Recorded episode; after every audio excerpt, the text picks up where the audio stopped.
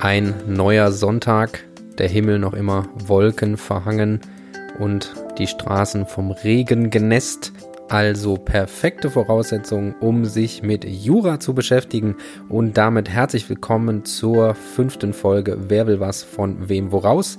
Heute beschäftigen wir uns mit der Stellvertretung, also einem Thema des BGBAT, was gerne mal in Examensklausuren eingebaut wird.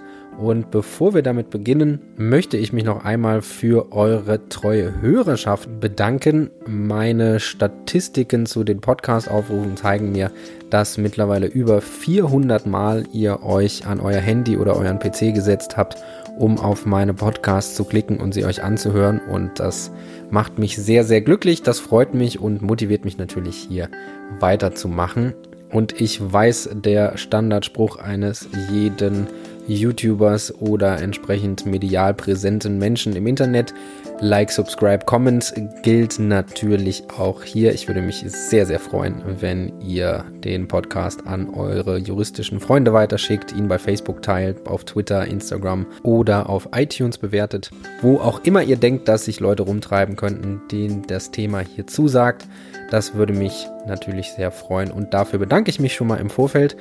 Und solltet ihr das Bedürfnis haben, eure Meinung zu diesem Podcast kundzutun, da habt ihr vielleicht Themenwünsche, die ich hier behandeln soll, dann gibt es dafür jetzt eine Kontaktmöglichkeit und zwar die E-Mail-Adresse jura-podcast.t-online.de. Schreibt mir da einfach hin und ich werde schauen, was man daraus machen kann. Ich freue mich von euch zu hören und wünsche jetzt ganz viel Spaß bei Folge 5 und der Stellvertretung. Wer will was von wem woraus? Der Podcast für Juristen und alle, die es werden wollen.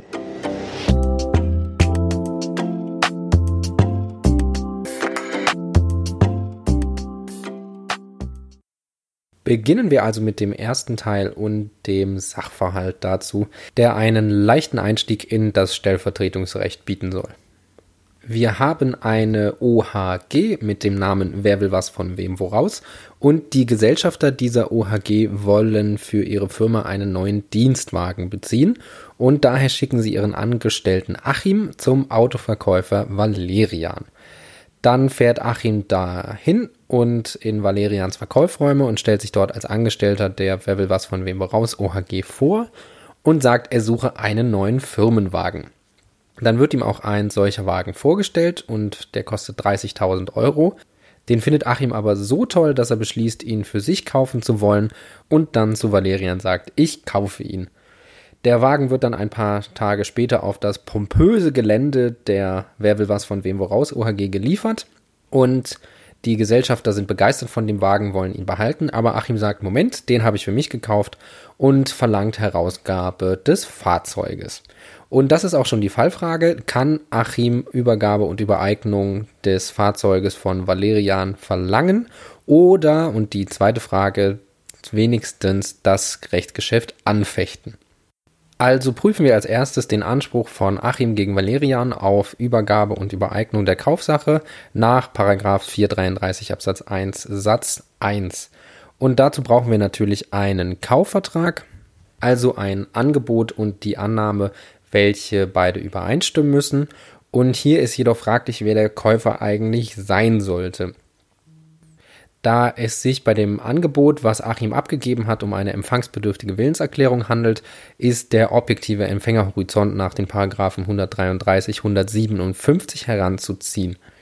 Denkbar ist hier, dass Achim selbst als Käufer auftreten wollte, weil er sagte, ich kaufe den Wagen und somit eine eigene Willenserklärung abgegeben hat. Allerdings, auch wenn das stimmen mag, hilft dieses Kriterium nicht bei der Abgrenzung, weil ja auch die Stellvertretung eine eigene Willenserklärung voraussetzt und deswegen kein taugliches Abgrenzungskriterium ist. Daher ist vielmehr fraglich, ob Achim in eigenem Namen oder im Namen der Wer will was von wem woraus OHG handelte. Und ausdrücklich hat Achim nicht erklärt, für die OHG den Vertrag schließen zu wollen. Allerdings ist ja gemäß 164 Absatz 1 Satz 2 das auch gar nicht erforderlich, weil sich auch aus den sonstigen Umständen des Rechtsgeschäfts ergeben kann, in wessen Namen der Vertrag geschlossen werden soll. Und hier stellte sich Achim als Angestellter vor, er suche ein Firmenfahrzeug und daher kann man eigentlich nur davon ausgehen, dass er hier als Vertreter der OHG den Wagen erwerben wollte. Somit war die Erklärung von Achim ein Angebot der OHG und dass Achim den inneren Willen hatten, den Wagen eigentlich für sich kaufen zu wollen, ist gemäß 164 Absatz 2 unerheblich, weil lediglich sein äußeres Verhalten maßgeblich ist.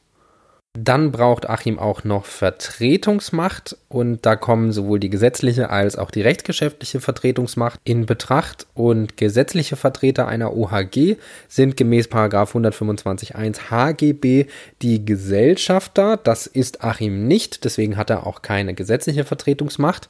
Allerdings haben ihm die Gesellschafter der OHG eine rechtsgeschäftliche Vertretungsmacht, also eine Vollmacht gemäß 166 Absatz 2 erteilt, weswegen er auch ein wirksames Angebot für die OHG abgegeben hat.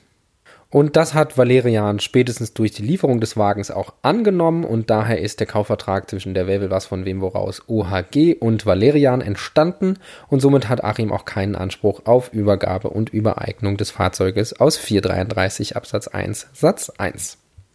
Dann kommen wir zur zweiten Frage des Falls, nämlich ein Standardproblem der Stellvertretung, und zwar die Frage, ob Achim das Rechtsgeschäft anfechten kann, und zwar gemäß 119 Absatz 1, weil er darüber irrte, dass er das Rechtsgeschäft für die OHG abschloss und eigentlich das Rechtsgeschäft im eigenen Namen abschließen wollte.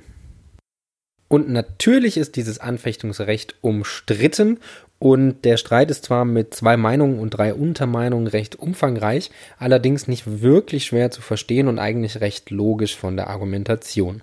Die erste Meinung zu diesem Thema verneint grundsätzlich das Anfechtungsrecht und verargumentiert das mit einem Umkehrschluss zu 164 2. Paragraph 164 Absatz 2 sagt ja, dass der Vertreter, der den Willen im fremden Namen zu handeln nicht erkennen lässt, auch nicht anfechten kann, weil ein Mangel im Willen im eigenen Namen handeln zu wollen vorliegt. Und im Umkehrschluss dadurch lässt der Vertreter, der den Willen im eigenen Namen handeln zu wollen, diesen nicht erkennen. Dann kann er auch nicht wegen des Mangels im Willen im fremden Namen handeln zu wollen anfechten.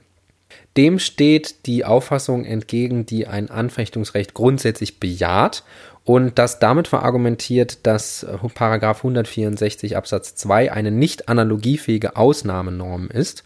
Sie soll schließlich nur den Vertragspartner schützen, der davon ausgehen durfte, er schließe den Vertrag mit dem Erklärenden selbst. Im umgekehrten Fall bestünde jedoch gar keine Schutzbedürftigkeit für einen Anfechtungsausschluss. Und um es noch ein bisschen komplizierter zu machen, gibt es innerhalb dieser Meinung noch den Streit darüber, wem denn dann das Anfechtungsrecht zustehen soll. Und da gibt es ganz klassisch drei Meinungen. Eine gewährt das Recht dem Vertreter, die anderen gewähren das Recht dem Vertretenen und wiederum andere differenzieren nach der Wirksamkeit der Stellvertretung. Letztgenannte gehen dann davon aus, dass derjenige für und gegen den die Erklärung gilt, diese auch anfechten kann.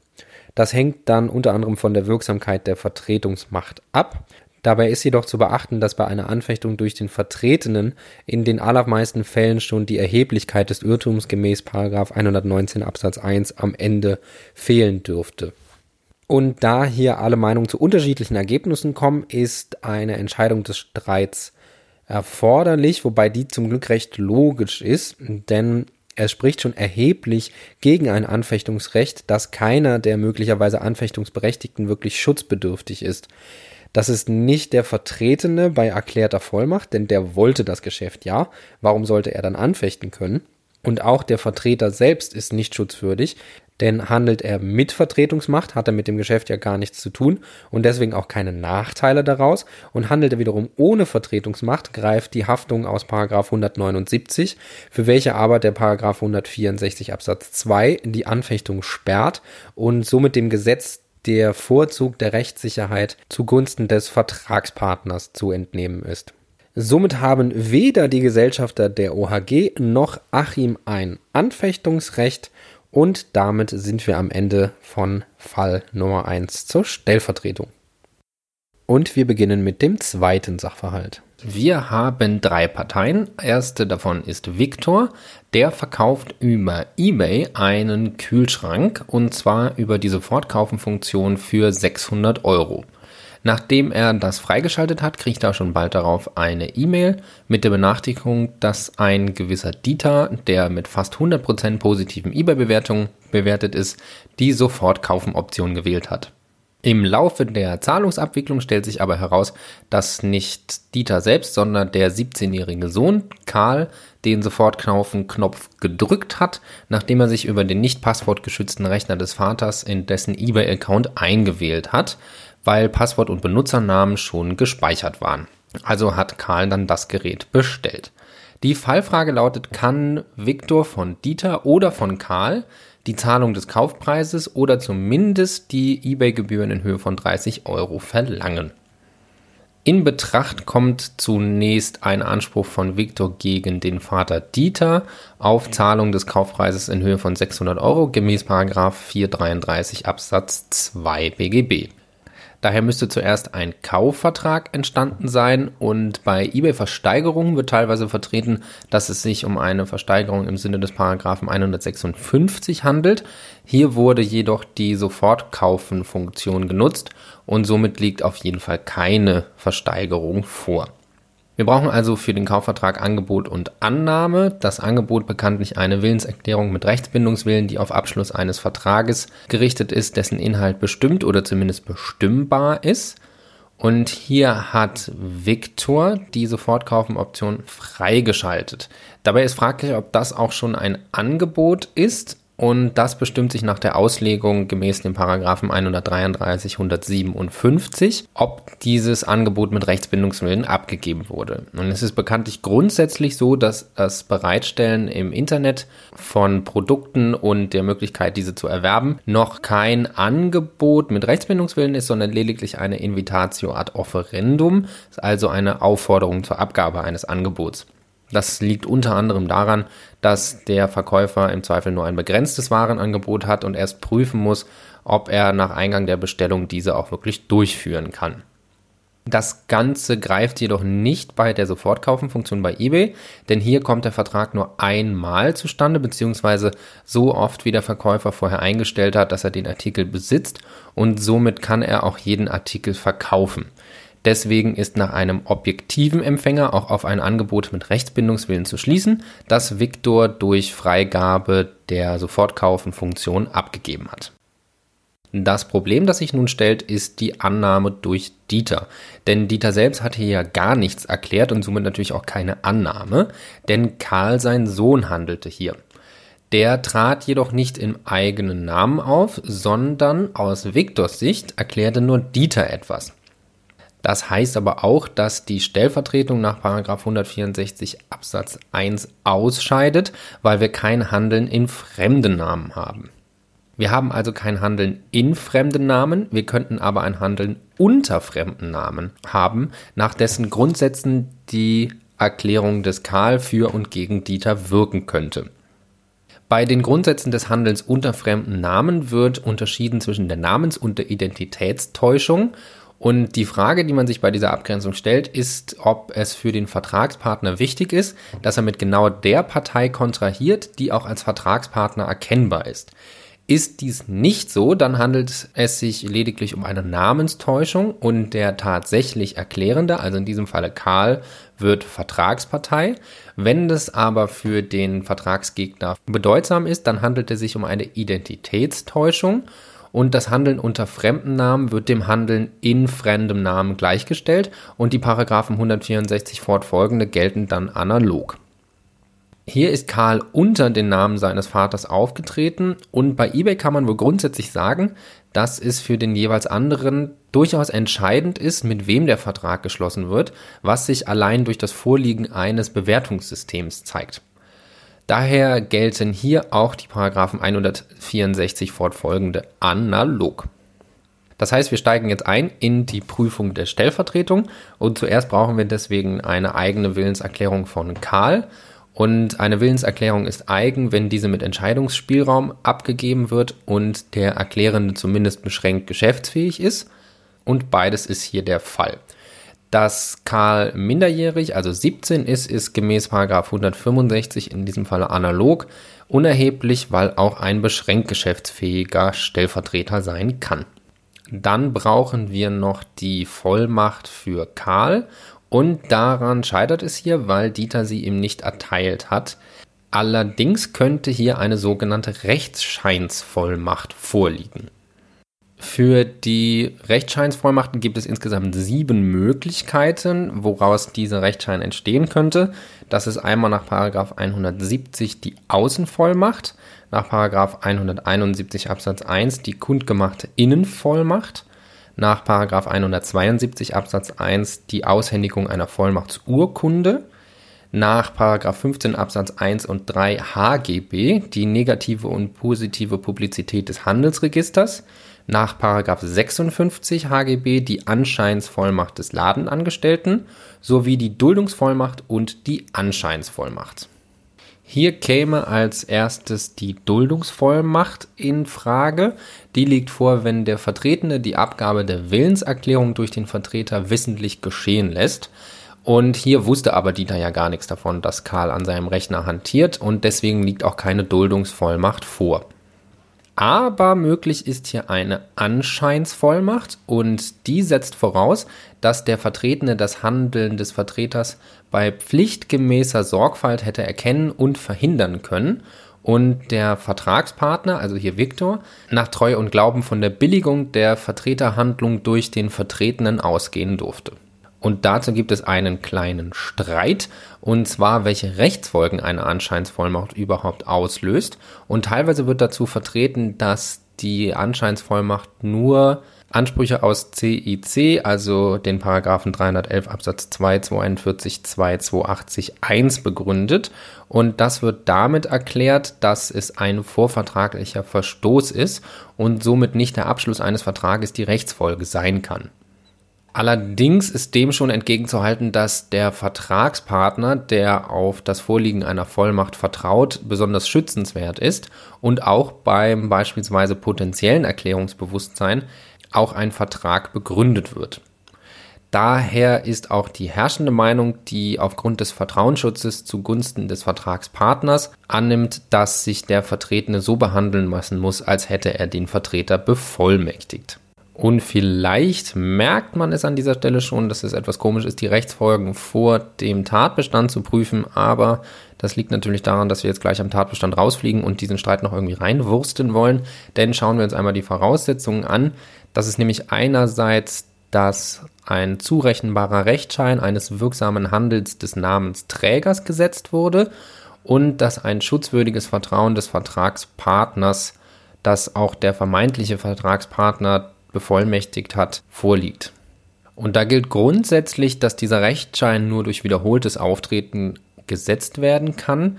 Bei einmaligem Handeln muss dieses dann allerdings mit großer Deutlichkeit für eine Bevollmächtigung sprechen. Und hier fehlt es an beidem. Wir haben nur ein einmaliges Handeln, weil beide zum ersten und wahrscheinlich letzten Mal miteinander einen Vertrag schließen und bei eBay ist das Problem, dass es viel zu viele Missbrauchsmöglichkeiten gibt, so dass nicht gesichert davon ausgegangen werden kann, dass der vermeintliche auch der tatsächliche Vertragspartner ist. Und deswegen scheidet hier auch die Anscheinsvollmacht aus. Und die einzige Möglichkeit, das noch zu retten, wäre durch eine Genehmigung von Dieter gemäß 177 analog. Aber das haben wir hier ja nicht. Es gibt keine Genehmigung. Deswegen hat der arme Viktor auch keinen Anspruch auf Zahlung des Kaufpreises aus 433 Absatz 2. Damit steigen wir aus aus der Hauptleistungspflicht und steigen ein in die Prüfung des Schadensersatzanspruches gemäß der Paragraphen 281, 311 Absatz 2 Nummer 1, 241 Absatz 2 und zwar auf Ersatz der Verkaufsgebühren in Höhe von 30 Euro gegenüber Dieter. Ein Schuldverhältnis gemäß 311 Absatz 2 Nummer 1 begründet sich auch durch die Aufnahme von Vertragsverhandlungen, was selbst ein Realakt ist. Das Problem, was sich bei der Stellvertretung ergibt, ist, dass der Verhandelnde, also der Vertreter, zumindest verhandlungsbefugt sein muss Und beim Handeln unter fremden Namen, was wir hier wie oben festgestellt vorliegen haben, gilt das entsprechend, wobei hier Karl gar nicht verhandlungsbefugt ist, da sein Vater ja überhaupt nicht weiß, was er da tut, geschweige denn es genehmigt hat. Somit ist auch für Dieter kein vorvertragliches Schuldverhältnis durch Aufnahme von Vertragsverhandlungen gemäß 311 Absatz 2 Nummer 1 entstanden und Viktor hat entsprechend keinen Anspruch auf Schadensersatz aus 280 1 311 Absatz 2 Nummer 1 und 241 2. Eine weitere Chance an die eBay-Gebühren zu kommen könnte für Viktor der Anspruch aus 122 Absatz 1 analog sein. Und diese Analogie bedarf vielleicht kurz der Erklärung und ist auch umstritten. Eine analoge Anwendung kommt natürlich nicht in Betracht, weil Paragraph 122 voraussetzt, dass eine Willenserklärung gemäß Paragraph 118 nichtig ist oder gemäß der Paragraphen 119, 120 angefochten wurde. Allerdings, und das ist eine teilweise vertretene Auffassung, enthält Paragraph 122 den allgemeinen Rechtsgedanken, dass demjenigen ein Anspruch auf Schadensersatz zustehen soll, der berechtigt auf den Bestand des Geschäftes vertraut, wenn denn die Ursache für die Unwirksamkeit des Vertrages alleine in der Person des Vertragspartners liegt. Die Gegenansicht lehnt das jedoch ab, weil sie meint, genau dieser Rechtsgedanke kann den Paragraphen 122 nicht entnommen werden, wobei hier zwei Ausnahmen anerkannt sind, und zwar in den zwei Fällen, wenn eine Willenserklärung ohne Erklärungsbewusstsein abgegeben wurde und bei abhanden gekommenen Willenserklärungen. Beides liegt hier jedoch nicht vor, weswegen nach der Gegenansicht die analoge Anwendung schon ausscheidet. Allerdings kann hier auch der Streitentscheid dahinstehen, weil durch die angesprochenen vielen Missbrauchsmöglichkeiten bei eBay der Verkäufer Victor schon gar kein berechtigtes Vertrauen auf den Bestand des Rechtsgeschäfts haben kann, weswegen hier ein Anspruch auf Schadensersatz aus 122 analog nicht in Betracht kommt. Das sieht bisweilen also recht schlecht für den armen Viktor aus. Und die letzte Möglichkeit, die ihm noch zustehen könnte, ist ein Anspruch gegen den Sohn Karl aus 179 analog. Nochmal kurz zur Erklärung. Analog wenden wir diese Norm an, weil das Handeln unter fremden Namen bei einer Identitätstäuschung behandelt wird wie eine Handlung in fremden Namen und somit auch der täuschende Analog Paragraph 179 haftet. Dann handelte Karl auch noch als vollmachtloser Vertreter. Das wusste er auch. Somit greift die Begrenzung auf den Vertrauensschaden nach 179 Absatz 2 nicht ein. Aber die goldene Kuh des BGB, der Minderjährige, ist auch in diesem Falle geschützt und zwar durch Paragraph 179 Absatz 3 Satz 2 und der schließt die Haftung für beschränkt Geschäftswege aus, weswegen hier auch kein Anspruch aus 179 analog besteht. Und damit fassen wir noch einmal zusammen. Viktor hat weder gegen den Sohn Karl noch gegen den Vater Dieter irgendwelche Ansprüche aus irgendwelchen Normen, weder aus 433 Absatz 2 noch aus 122 analog und auch nicht aus 179 analog. Wir sind am Ende der Folge 5 zur Stellvertretung und dem BGBAT. Ich hoffe, dass ihr viel mitnehmen konntet und euer Gewissen, euch mit Jura beschäftigt zu haben, jetzt beruhigt ist und wünsche euch deswegen einen entspannten Restsonntag oder wann auch immer ihr euch das hier anhört und würde mich natürlich freuen, wenn ihr diesem Podcast weiterhin gewogen bleibt und sage Tschüss, bis zum nächsten Mal.